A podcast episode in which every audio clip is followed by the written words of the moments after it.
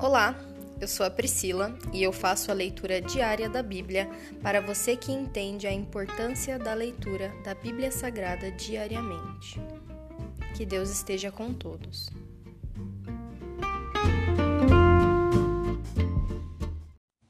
Ouça agora o capítulo 19 de 2 Samuel. Joabe repreende o rei.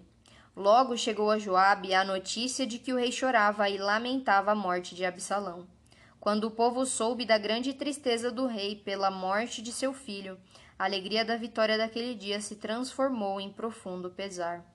Os soldados entraram na cidade sem chamar a atenção, como se estivessem envergonhados e houvessem fugido da batalha.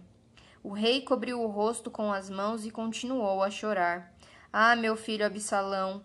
Ah, Absalão, meu filho, meu filho! Então Joabe foi até o quarto do rei e disse: Hoje salvamos sua vida e a vida de seus filhos e filhas, e de suas esposas e concubinas.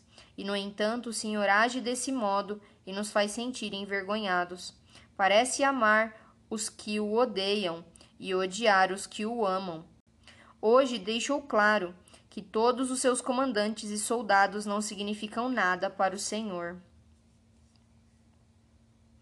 Pelo visto, se Absalão tivesse sobrevivido e todos nós tivéssemos morrido, o Senhor estaria satisfeito. Agora saia e vá parabenizar seus soldados, pois juro pelo Senhor que se não for, nenhum só deles permanecerá aqui esta noite.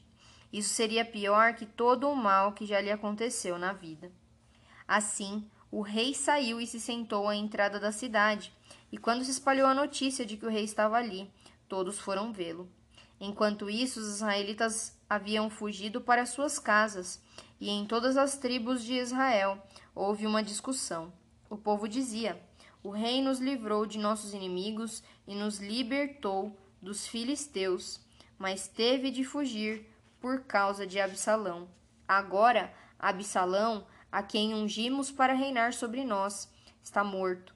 Não devemos demorar para trazer o rei Davi de volta. Então Davi enviou um mensageiro. Então Davi enviou uma mensagem aos sacerdotes Zadok e Abiatar. Perguntem às autoridades de Judá: Por que vocês demoram tanto para receber o rei de volta? Até eu já sei que todo Israel deseja a minha volta. Vocês são meus parentes, minha própria tribo, meu povo e minha raça. Então, por que são os últimos a receber de, o rei de volta? E Davi pediu que dissessem a Amassa: Você é meu parente, meu povo e minha raça. Que Deus me castigue severamente, se de hoje em diante você não se tornar comandante de meu exército em lugar de Joabe. A mensagem de Davi convenceu todas as autoridades de Judá e eles deram uma resposta unânime. Mandaram dizer ao rei: Volte para nós e traga todos que estão com o Senhor. Davi volta para Jerusalém. Então o rei começou a viagem de volta para Jerusalém.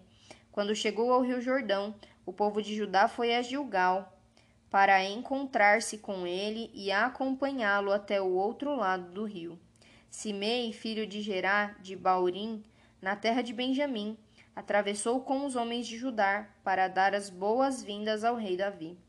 Estavam com ele mil homens da tribo de Benjamim, incluindo Ziba, servo da casa de Saul, e os quinze filhos e vinte servos de Ziba. Desceram apressadamente ao Jordão para receber o rei. Atravessaram o rio para ajudar a família do rei a chegar à outra margem e para fazer o que ele lhes solicitasse. Davi tem misericórdia de Simei. Quando o rei estava prestes a atravessar o rio, Simei, filho de Gerá, curvou-se diante dele e suplicou: Ó oh, meu senhor, o rei, por favor, perdoe-me. Esqueça as coisas terríveis que seu servo disse quando o Senhor saiu de Jerusalém. Sei quanto pequei, por isso vim aqui hoje, a primeira pessoa em todo Israel a receber o meu senhor, o rei. Então Abissai, filho de Zeruia, disse: Simei deve ser morto, pois amaldiçoou o rei ungido do Senhor. Quem pediu a opinião de vocês, filhos de Zeruia? disse Davi. Por que agem como se fossem meus inimigos? Hoje não é um dia de execuções, pois hoje voltei a ser rei em Israel.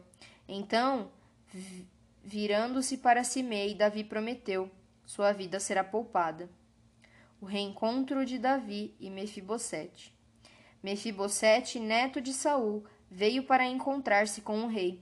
Desde que Davi havia saído de Jerusalém até o dia em que voltou em segurança, Mefibosete não tinha lavado os pés, nem feito a barba, nem lavado as roupas. Quando ele chegou a Jerusalém, o rei lhe perguntou: Por que você não veio comigo, Mefibosete? Ele respondeu: Ó oh, meu senhor o rei, meu servo Ziba me enganou.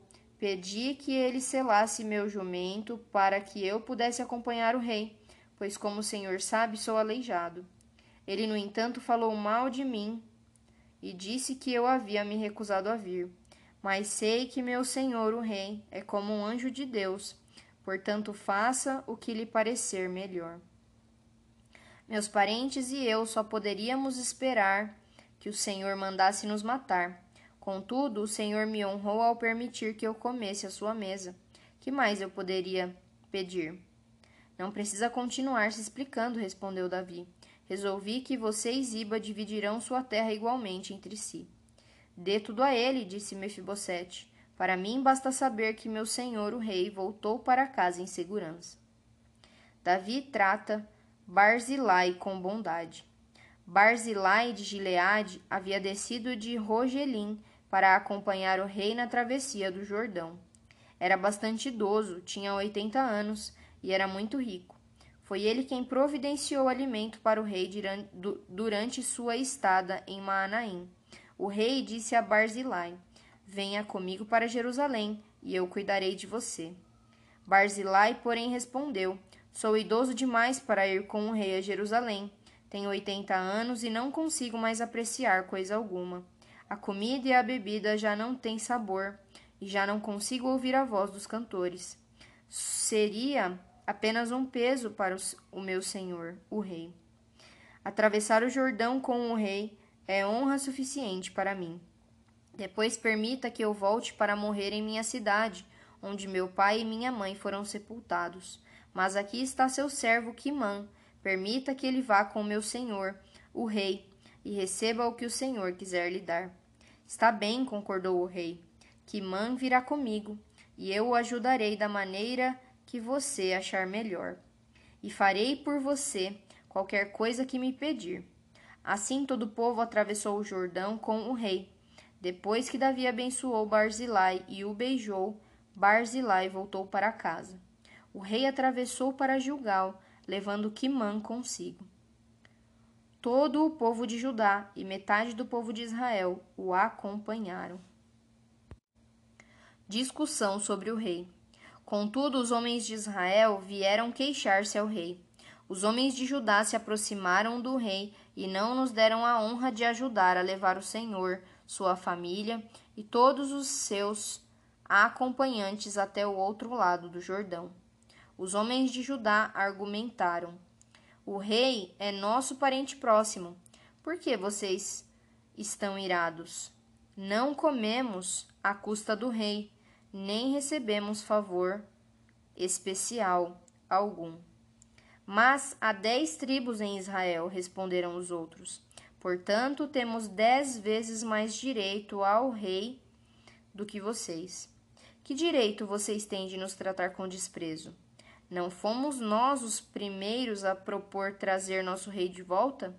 A discussão continuou e os homens de Judá falaram com ainda mais rispidez que os de Israel.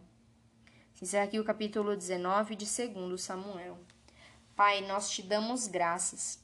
Muito obrigada pela tua palavra. Eu te peço, Senhor, que nós não venhamos a entrar em discussões que não nos levarão a lugar nenhum, mas que nós possamos falar do teu amor, da tua misericórdia e possamos testemunhar com nossas com nossas próprias vidas, Senhor.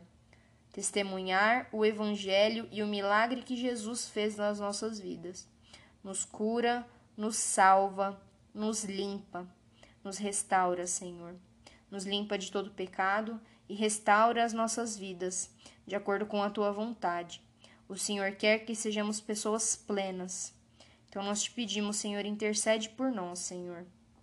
Nós somos falhos e pecadores, mas o Senhor é puro e sem pecados. Muito obrigada, Senhor. Muito obrigada por Jesus estar conosco todos os dias, pelo Espírito Santo interceder nas nossas vidas. Cuida de nós, Senhor. Essa é a minha oração. Em nome de Jesus. Amém.